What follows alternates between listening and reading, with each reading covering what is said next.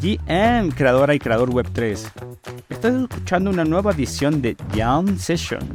En este nuevo espacio que compartiré con Arielus, trataremos de hablar de temas de Web3. Y como el nombre lo dice, tomando de referencia a los clubes de jazz, trataremos de que sea una sesión de jam, es decir, improvisada, para compartirte nuestras ideas, traumas, alegrías, curiosidades y mucho más. Y puedas empezar la semana con nuevas ideas, con mucha energía y recomendaciones. Disfrútalo.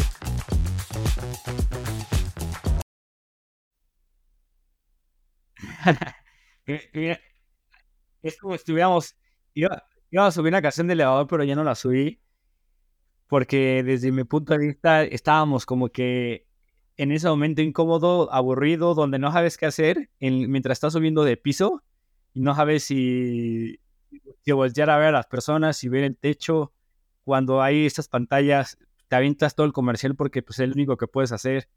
Eh, estás aburrido, no sabes, no, o sea, es ese momento donde solo, solo esperas que pase y ya. Así me sentía en ¿Sabes qué me pasó en, en Medellín cuando estaba por allá? Pues, para quien no sepa, hay como muchos edificios. Eh, me tocó hospedarme en un piso 21, 23. Y este, me subo al elevador, se sube una señora, fuimos los únicos dos y yo le pico así el, el 23 y la señora le pica el 24. Y todo el camino así como, como serios, viéndonos el uno al otro, como de no vas a lastimar, no, no me va a hacer algo, no, no te voy a hacer nada. No, huevo.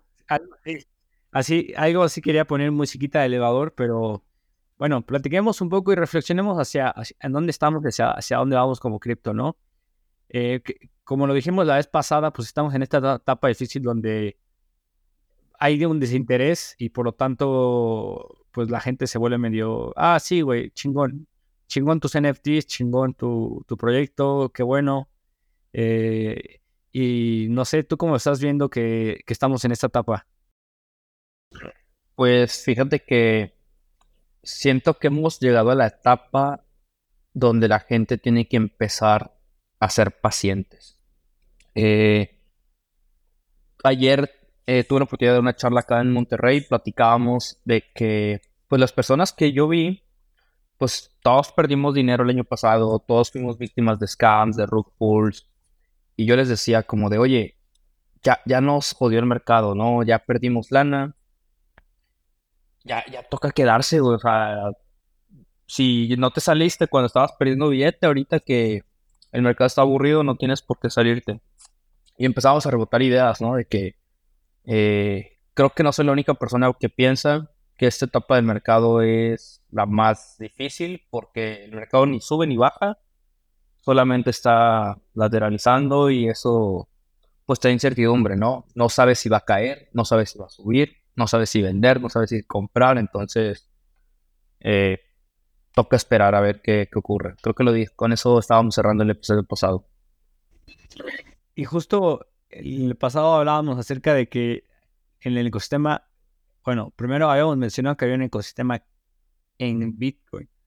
Estaba emocionado porque pues nunca había visto tanta, tanta adrenalina pura con NFTs como lo fue con los Ordinals y con Typefruit. Y, y, bueno, esta semana parece ser que cayó mucho el interés de, dentro de los, de los Ordinals, ¿no? Muchísimo, 70, más de 70%, o sea, el tope me parece que estaba ahí cerca de los 400 mil inscripciones al día. Y de repente ahorita traemos 145 mil, que siguen siendo bastantes, ¿no? Pero pues esto representa un 73% de caída. ¿Y qué significa esto, Anthony? ¿Qué, es? O sea, ¿tú crees que ya pasó el hype por los ordinals? Eh, ¿Van a dejar de saturar la red de Bitcoin? ¿Crees que es el fin del ecosistema de Bitcoin? Pues como que el, en torno al, a los ordinals, eh, previo a los ordinals, al boom de los ordinals, tuvimos el, boom de Pepe Coin, ¿no? Que yo creo que, que, mi sentimiento era como esta necesidad de estar buscando como algo que acelere, o sea, el, el, el ecosistema pues vino con la especulación de memes, ¿no? Y entonces dijimos, ah, mira, no todo está muerto, podamos seguir teniendo 60%, eh, pero sí, tienes que depositar pues, tienes que depositar un activo tan arriesgado como un, un meme coin, ¿no? Entonces ya terminó el boom, lo platicamos acá sobre cómo este ciclo eh, se acortó muchísimo de, 300 días a 20 días, o sea, un 10% eh, se acortó el ciclo de subida y bajada. Y yo creo que después fue, ah, ahora hay NFTs y, y, y, Type y, y el Bitcoin. Entonces, a ver, me estoy atreviendo a adelantarme una reflexión, conclusión, idea, que a ver qué opinas tú en torno a... Vamos a ver ciclos muy cortitos, o sea, acelerados, pero muy cortitos en cripto, en Bitcoin. O sea, a lo mejor el siguiente mes es algo que va a durar dos, tres semanas y pum, se va a pagar. O definitivamente ya terminamos de ver como las últimas secuelas de lo que le quedaba como a este vibrante ecosistema. ¿Tú qué opinas? Pues mira, eh, Todavía la semana pasada me tocó ver que estaban haciendo smart contracts de, dentro de los ordinals. No sé si eran smart contracts de, Bitcoin, protocolos nuevos, o eran smart contracts de Ethereum. Desconozco mucho, pero seguro no es el final del, de, de los ordinals. Seguro nos sorprenden un par de meses, semanas con algo relativamente nuevo. Lo que sí es interesante es qué experimentos están haciendo los devs. Y no me quiero desviar con todo el tema, pero estaba viendo que desarrolladores de otros proyectos, por ejemplo Celestia, estaban corriendo nodos en lo que se te ocurra. O sea, vi por ahí que corrieron un nodo en un Kindle, que corrieron un nodo en un Bay. Después estaba viendo que otro, otro desarrollador está probando instalar, creo que videojuegos, este, este videojuego famosillo Doom, en la, en la interfaz de las, de las hardware wallets. Entonces, están locos los devs, están experimentando mucho, regresando a Bitcoin. Güey, ya no le muevan. Estábamos acá en Monterrey platicando de que Bitcoin es como ese viejito, pues ya muy grande que la gente dice no le muevas porque se va a romper. y, y es una opinión que compartimos muchos en la comunidad de acá. Yo creo que es el viejito que quieren mucho. Eh, o sea, definitivamente para mí Bitcoin siempre va a ser Bitcoin. Y no veo una, tecnología que ni en market cap que se vaya a acercar al market cap que tiene, tiene sigue teniendo 500 billions. Creo que ahorita eh, Ethereum está cerca de los ciento y tantos, 200, o sea, todavía está lejos. Eh, y veo muy difícil que llegue a un market cap. veo muy difícil que, que alguien ocupe el lugar que tiene Bitcoin, ¿no? Pero a lo mejor ese es el lugar que va a ocupar eh, en el tiempo y yo estoy de acuerdo. Y a lo mejor como cuando intentas como, pues de entrada no lo puedes escalar tanto porque pues su finalidad y su propósito eh, es diferente. Entonces, está bien. O sea, al final creo que, como decíamos la, el episodio pasado, que la gente está experimentando en Bitcoin está bien. Eh, ¿Se acabó el FOMO o no? ¿Quién sabe? Yo creo que para muchos maxis que estaban allí queriendo bloquear las transacciones de los ordinals y de Typeroot, están felices porque ya han de, decir, ya terminaron de hacer sus ocurrencias, sigamos con lo nuestro, que es ser un oro digital, acabar con el sistema. Eh, aburrido, pero bueno, para muchos yo creo que les, les, cayó muy bien la noticia de que cayó un setenta y tantos por ciento, como dijiste. Pero yo creo que es un buen ejercicio de reflexión, experimentación, creación, no, no, le cae mal a nadie. Fíjate que, eh, hablando de experimentación, por ahí una de las personas que nos escuchan, el buen Paco Trejo, saludos Paco, gracias por escucharnos, eh, me tiró un audio, me dijo que se le hizo muy interesante el episodio pasado. Y él me dice, güey, traigo por ahí una teoría bien loca. Eh, ¿Qué tal, solo qué tal, que los ordinals es un intento desesperado de los desarrolladores de Bitcoin por darle uso al protocolo, porque en el largo plazo ya se dieron cuenta de que las comisiones por transacción eh, de envío de, Bitcoin solamente no van a ser suficientes para cubrir sus gastos como mineros. Entonces están averiguando qué hacer para poder seguir siendo rentables. Y... Dale. No, no, es que iba a decir, o sea, fue un mal momento para Ethereum users y para Bitcoin users las comisiones altas, pero lo platicamos acá. Fue un buen momento para el protocolo en Ethereum, o sea, mientras estaba el, gas fee, estaban 100, 200, eh, estaban haciendo ultrasound money. O sea, al final al protocolo le cae bien que haya unas comisiones caras. Tanto Ethereum... Bitcoin no sé, porque pues tengo entendido que quienes reciben las recompensas, o sea, en Bitcoin no se quema el Bitcoin cuando, cuando se pagan condiciones, pero va, las comisiones van para los mineros directamente.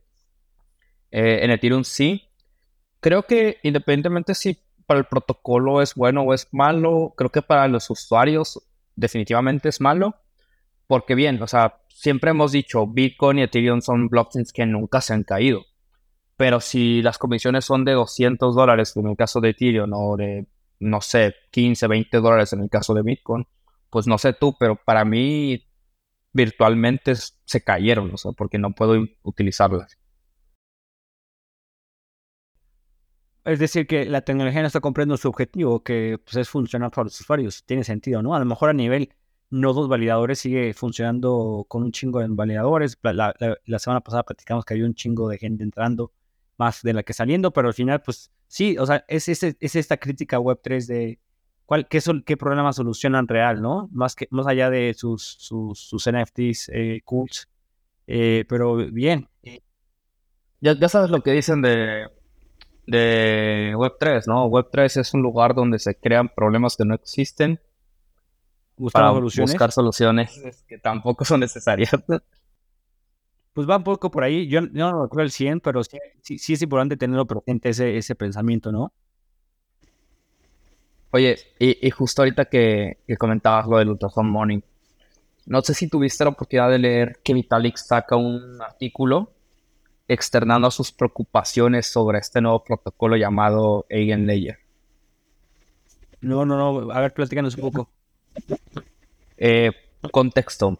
Hace un par de meses se anuncia Eigenlayer, un protocolo que lo que busca hacer es que el, el ITER que está en staking, ya sea de forma nativa o, no, especialmente los que son staking líquido, pues tú puedes darles un segundo uso, ¿no? Hacer otra vez staking eh, por eso el restaking. Eh, y de esta manera crear una especie de mercado donde los distintos proyectos puedan decir, oye, yo quiero sacar una mini blockchain, vamos a llamarle así, pero en lugar de tener como una seguridad desde cero y estar haciendo network effect, pues quiero rentar la seguridad de Ethereum. Eigenlayer es este protocolo donde cualquier proyecto va a poder deployar y pues va a poder rentar la seguridad de Ethereum y pagar unas comisiones, etcétera, ¿no? Hay por ahí un tema muy interesante. Pero pues eh, Vitalik dice de que, oye, güey, o sea, que un protocolo te pueda brindar la seguridad de Ethereum eh, o que Ethereum te pueda brindar una seguridad eh, pues por el mismo, la misma blockchain, no significa que tu proyecto esté libre de sufrir exploits o algún error en el código o algo, ¿no? Y queremos dejar en claro de que el protocolo eh, de Ethereum, los validadores, no van a rescatar a ningún proyecto que sufra un exploit o algo, solamente porque es muy grande para fallar. Y esto yo lo sentí como una tirada directa a los bancos, de que, güey, o sea, no somos un banco central y no vamos a rescatar a nadie que la esté cagando, porque pues no va por ahí, ¿no? O sea, no es como el, principal foco de la blockchain. O sea, a mí lo que me brinca cuando lo estabas explicando, no tenido la oportunidad de entrar más a detalle, se escucha interesante, pero pues al final, ¿cuál fue el, problema de, las, del, de la crisis del 2008? Pues eh, los activos hipotecarios, ¿no? Que estaban eh, embebidos uno de otros, como estas, ¿cómo se llaman las rusas que se meten unas muñequitas sobre otras? Se me está yendo el nombre. Este, matriascas, o sea, una cosa sobre la otra y al final, ¡pum!, la matriasca está hermosa, e, era triple A, se llamaba eh, em, activos, eh, bueno, tenían una calificación triple A, activos hipotecarios, y lo que no se dan cuenta es que cuando quitabas todas las matriascas, hasta la más chiquita, pues había gente que tenía tres hipotecas y con sueldos eh, pues de clase media, entonces pues era obvio que no iban a poder pagar, ¿no? Entonces acá pues me parece que están como, o sea, lo, que me sonó sin tener eh, la percepción correcta y más información, es que están intentando como meterle una capita más, ¿no? De hecho, pues ya el, el liquidity staking es otra capa más, porque pues en teoría tu staking pues, no, no debe ser líquido, ¿no? Entonces, pero pues está buena la idea de crear incentivos a través de que sea líquido, que no lo dejes ahí un año sin que puedas hacer algo más. Entonces, pues si, llegas a la tienda y dejas tu, Ethereum como staking y te dan un ticket y ese ticket lo puedes ir a, depositar a otro lugar, está bien. Pero si ese otro lugar te da un ticket y luego ese ticket lo puedes volver a meter en otro lugar, empieza a sonar así de cuántas tiendas va a haber y cuántos usuarios van a comprar el ticket final de las cinco tiendas sin saber que hay en la primera tienda, ¿no? O, es decir, en, en taking. Entonces, suena interesante, pero me imagino que un poco de las alerts de Vitalik van en torno a eso, ¿no? Tengo un amigo que es muy bueno en tema de derivados y luego le, pregunto como de, oye, pues tú qué opinas de esto, ¿no? Y ese güey me dice, güey, es que la economía sin los derivados no sería nada. O sea, la mayor cantidad de capital que se mueve en el mundo está en derivados y en blockchain está pasando exactamente lo mismo, lo que tú dices, ¿no? Tenemos el en staking, que pues ok, digamos que es el dinero en la caja de ahorros, fin de la historia, debajo de tu colchón, tiene como ese uso. Eh, no, debajo de tu colchón no, pero no importa. Después tenemos el staking líquido, donde ya es de que el banco le presta tu dinero a otro banco, ¿no? Y luego tenemos el restaking, donde el banco A le presta el dinero al banco B y luego el banco B se lo presta a un banco C y el banco C digamos que te lo presta al banco A. Y pues si uno de estos fallas es una cadenita y podría haber algo así muy, muy peligroso. Eh, es uno de los riesgos inertes de este ecosistema que se vislumbra que podrían estar presentes en un par de meses o años. Y, esto va de la mano también con todo esto que veníamos platicando de, de los puentes hace algunas semanas, donde pues los puentes también han sido objeto de, de hackeos. Y Vitalik también dice esto de que, oye, o sea, este riesgo es similar al tema de los, de los puentes porque tenemos que entender que el hecho de que tú simules tener dos assets en diferentes cadenas eh, es un riesgo para cualquiera de las blockchains. Y él mismo recomienda de que en lugar de eh, pues utilizar puentes, hacer algo que se conoce como swaps atómicos, que pues básicamente lo que consiste es que algún protocolo como Torchain te hace un swap en, en esta cadena de que no sé, aquí cambias ITER por nada, pero se crea en la otra cadena automáticamente, ¿no? Eh, pero no precisamente significa que sea un wrap, simplemente fueron swaps tan rápidos que simulan ser un, un, este, un bridge. Y por último, ah, Iba a decir rápido, está, está el protocolo de Maya Protocol mexicano, que también es, eh, es un friendly hard fork de TorChain, eh, que lo que acabas de explicar. Yo le explico que es como si fuera un TransferWise, que en realidad el dinero nunca sale, pero cuando haces un transfer es, eh, hay, alguien en México que quiere mandar dinero a Estados Unidos y entonces, eh, pues coincide, hay, hay, una coincidencia de deseo de cuatro personas, entonces, pues más o menos lo que intenta hacer TransferWise es equilibrar, hay, por ejemplo, yo quiero mandar a Estados Unidos 100 dólares y hay los 50 dólares. Entonces, TransferWise eh, lo que hace es como encontrar a dos mexicanos, Arielus y alguien más, que, que le envíe dinero a Anthony, entonces pues eh, simula como que si eh, le estás enviando a Estados Unidos, pero en realidad son, dos transferencias mexicanas. Entonces, así lo sé más fácil.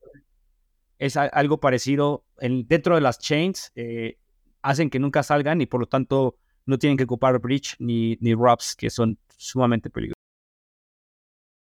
Sí, creo que está súper bueno la forma en la que lo explicaste. Eh, transferencias locales que simulan ser internacionales. Me parece un, ejemplo ideal. Eh, y bueno, el tercer punto, Anthony, de este artículo es de que, pues Vitalik dice de que, oye, eh, ya no tenemos que utilizar sidechains, güey. O sea, ya no, o sea, no son seguras, no, no tienen la seguridad de Ethereum. para esto es mejor utilizar los, los Validiums, ¿no? Y los Validiums, para quien no sepa cómo funcionan, eh, es como un Zero Knowledge donde toda la data se toma de, la blockchain principal y las Proofs van a la blockchain principal. Pero en este caso, los Validiums tienen la posibilidad de que la data se ejecuta de forma off-chain.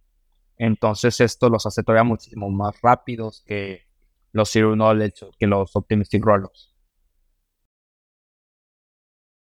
Yo creo que ahí lo leyó bien Polygon, porque había una fuerte crítica a Polygon porque pues, era una sidechain donde eh, estaban ejecutando muy bien su business plan a través de sus BSDs y, y creando alianzas con NFL, con Starbucks, con Disney.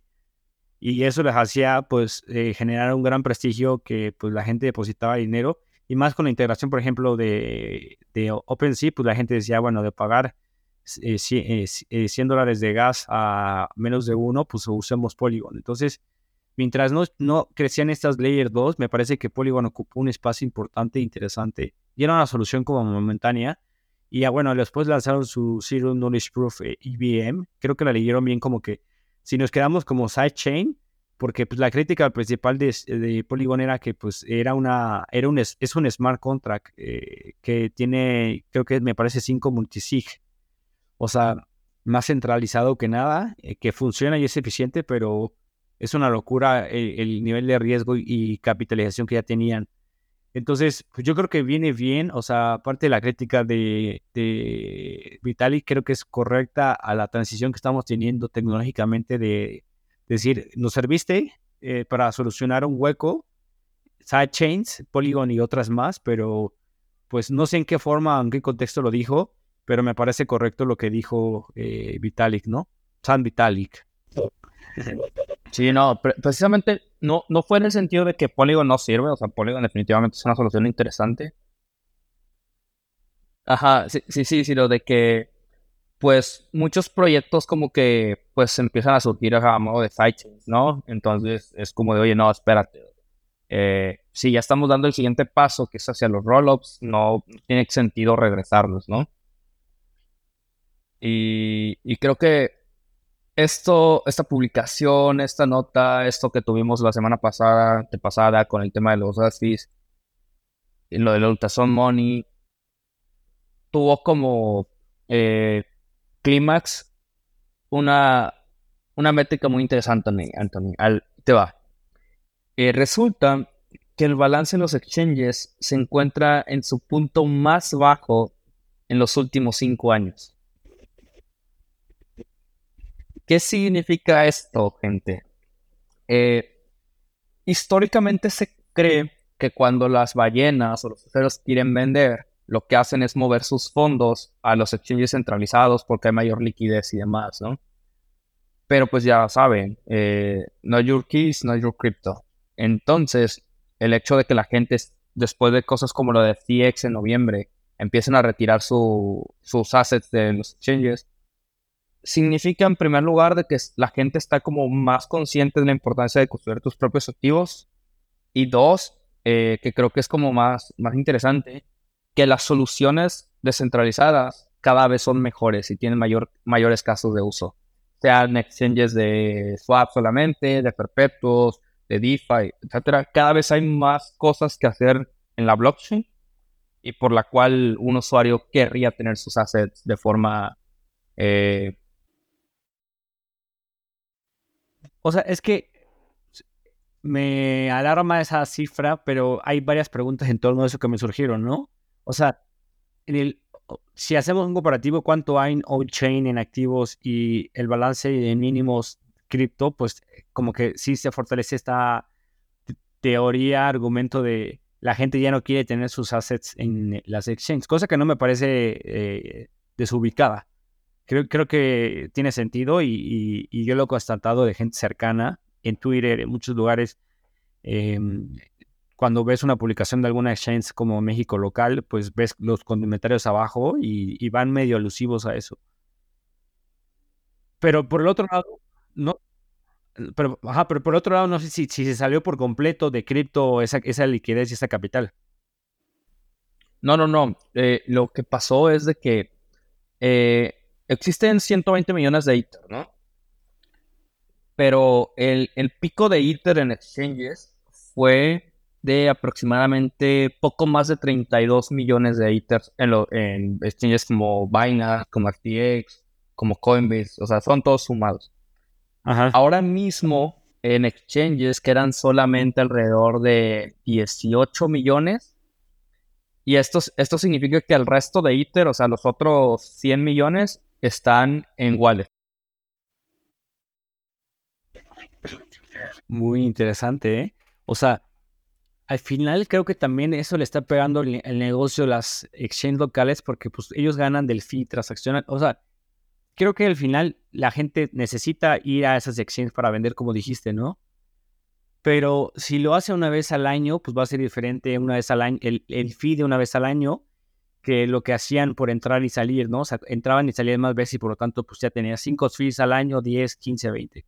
Entonces, creo que le, está, le va a terminar pegando al business model de muchas exchanges locales e internacionales, ¿no? Eh, para, o sea, creo que por ahí también va mucho el tema de cómo la gente está ocupando stablecoins más para tener como tu dinero referenciado en dólares, en el caso, por ejemplo, de México con dólar app, eh, y, ir a pagar, eh, que hace sentido que tenerlo para ir a resguardar tus activos o comercializarlos. O sea, estoy suponiendo, o sea, es algo que de bote pronto te voy tirando, ¿no? Sin analizar mucho, pero creo que es la evolución, ¿no? Del ecosistema. Sí, o sea, creo que no sabría decirte si les vaya a pegar, güey, porque creo que esto obliga a las secciones a encontrar nuevas formas de adquirir eh, clientes, ¿no? Y esto me pone súper bullish porque ¿qué significa adquirir nuevos clientes? Encontrar formas en las que los usuarios eh, no cripto lleguen a cripto de forma más sencilla. O sea, imagínate de repente que Binance hace un partnership con, no sé, algún banco para ofrecer servicios DeFi por detrás. Entonces, eh, el usuario sigue por, tiene una opción ahora de cuenta de ahorro con intereses. El interés es mucho más atractivo que el que ya tenía en la plataforma pero por detrás el banco está negociando con, con algún exchange y este, no sé, solamente son ideas, no sé, procesando. En eso aparece Arkham, que es la plataforma esta que dio una noticia falsa sobre la movida de Bitcoin de los de Estados Unidos hace un par de semanas. Y pues publican un, pequeño análisis donde se dan cuenta que un montón de holders están moviendo grandes cantidades, entre ellos más de 3 millones de dólares que está moviendo el equipo de Multichain. Eh, un montón de inversionistas empezaron a mover el dinero que podían hacerlo, eh, los liquidity providers tokens también los movían. Y bueno, aún no se sabe exactamente qué es lo que está pasando con, con Multichain, no hay como mucha claridad eh, no sabemos si realmente sí fueron detenidos, si no. Entonces, a ver qué pasan. Ahorita estoy entrando a su Twitter y ellos no tienen ninguna publicación desde el 24 de mayo, o sea, tienen dos días sin publicar. Entonces, esperemos que no sea un rock pull a los usuarios. Definitivamente algo terrible para el ecosistema que esto siga pasando. Sí, o sea, creo que también, eh, a ver, no voy a, no conozco mucho a estas personas, o sea, en términos de realmente conocerlo como amigos para dar las manos y el fuego, pero me parece que también el pánico eh, del mercado muchas veces es un factor externo, ¿no? Que en el que muchas, plataformas están, o sea, es un, es un scam cuando pues, es una acción premeditada y con toda la alevosía y toda la planificación tú lo cometes, ¿no? No estoy diciendo que no sea a lo mejor un scam, pero siento que también el mercado está haciendo que muchos proyectos sufran a través de este pánico de mercado y muchas veces a lo mejor el origen del proyecto pues no, no es eh, aprovecharse. Muchas otras también en el paso no lo es, pero pues, terminan aprovechando las oportunidades para hacerlo.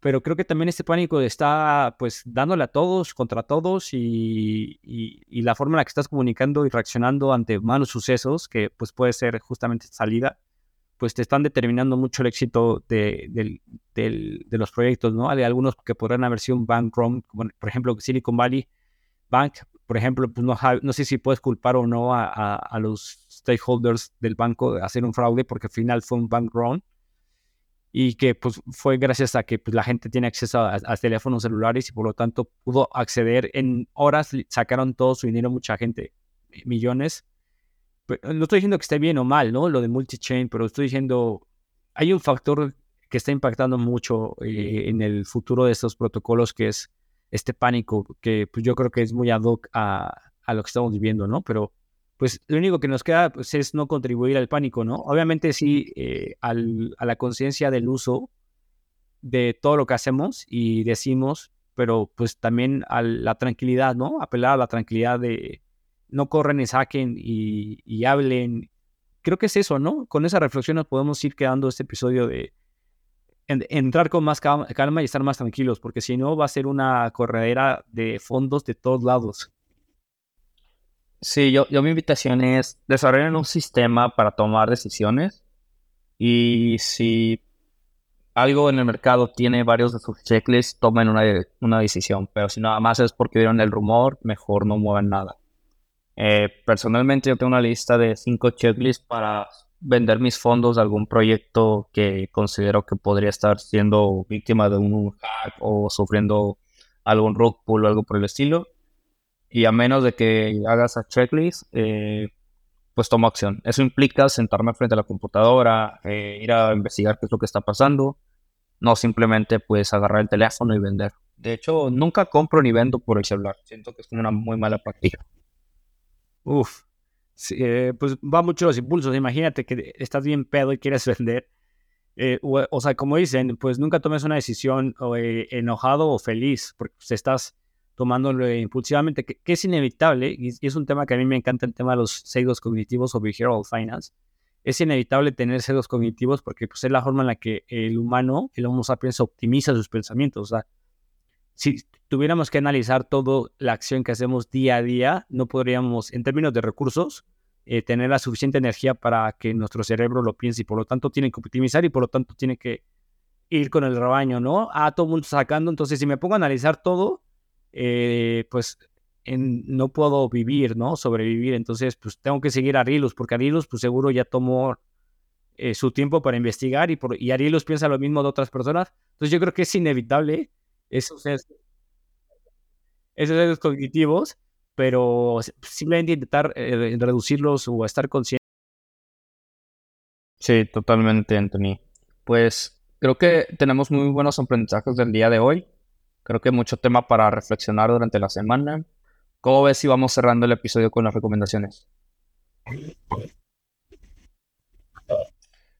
Justo, justo ahorita que estabas hablando, eh, no traigo una recomendación esta, semana, pero hace rato que estabas platicando sobre, sobre esto de las cubetas y lo que comentabas, me acordé mucho de, un concepto que me está volando la cabeza que se llama el millonario del tiempo, eh, donde Graham Duncan, un cofundador de un fondo de capital en el 2019, eh, sale en un episodio de Tim Ferriss y él dice de que eh, un millón de segundos es equivalente a 11 días, pero un billón de segundos, es decir, mil millones de segundos, equivalen a 31 años. Entonces, eh, pues este, este artículo habla de que cuando tú naces, tiene, eres un billonario del tiempo, o sea, tienes más de mil millones de segundos en, en tu poder. Y pues las decisiones que vas tomando conforme vas creciendo, pues van impactando en cómo estos segundos se van gastando, digamos, ¿no? Y después te menciona ahí un pequeño calendario donde se distribuyen las semanas que tiene un año y los años en promedio que tiene una persona. Y es algo que todavía no lo hago, pero lo quiero hacer. Es imprimirlo, pegarlo en mi pared y cada semana que pase ir tachando que ya, ya me queda una semana menos de vida, ¿no? Y creo que, aunque pues a muchas personas les podría parecer tétrico esta forma de ver las cosas, creo que podría servir como un reminder de que, güey, un día me voy a morir, Así que tengo que vivir y disfrutar mi vida.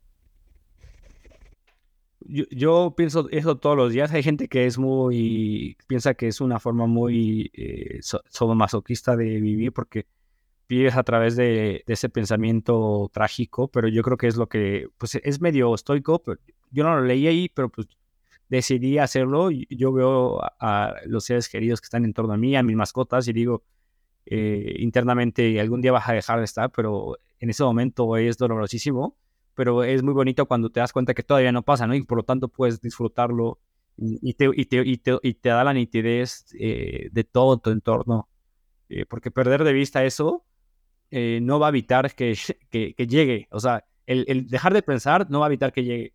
Entonces es mejor pensarlo para tomar acciones en torno a eso. Eh, y bueno, justo un poquito mi recomendación, eh, esa semana empecé a, yo no era tanto de ciencia ficción porque me parecía que yo nunca fui de películas de superhéroes porque me parecía que era una locura pensar que eh, en cada historia de los gringos pues llegaba un, superhéroe y salvaba todo, ¿no? Como que esta falta de conexión con la realidad, pero siento que para en el momento en el que estamos con AI y con Web3, pues tenemos que tener mucha imaginación para pensar hacia futuro y empecé a, a, ver más series, más películas de ciencia ficción. Pero también tocando tierra, yendo hacia el pasado, eh, empecé a leer a, Karl Popper. Eh, ya hemos platicado acá de este filósofo eh, que fue maestro de George Soros en la London School of Economics. Habla mucho acerca del método científico, también habla mucho acerca del liberalismo. me compré el libro de la, la, sociedad abierta. Entonces, mi recomendación va en torno a vayamos un poco más hacia la ciencia ficción, eh, regresemos un poco hacia la filosofía.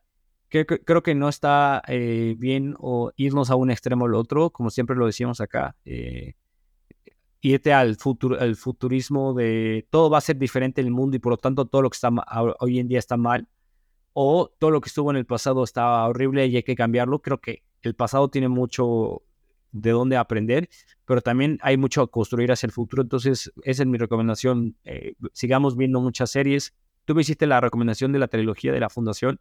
Voy a comprar el libro. Em, se ve muy bueno, la verdad. Hombre, es buenísimo, es una joya eso. Eh, por ahí, eh, lean todo lo que puedan de ciencia ficción y de todo, de filosofía. Pues genial, mi buen Arielus. Eh, vi que estás en, en un evento en, en, en Monterrey. En Argentina, eh, ojalá. Eh, pronto, mi buen Mucho éxito por allá. Eh, qué bueno que estás compartiendo y pues mucho éxito por allá. Gracias, Antonio. Sí, ya les estaré contando el resumen la siguiente semana.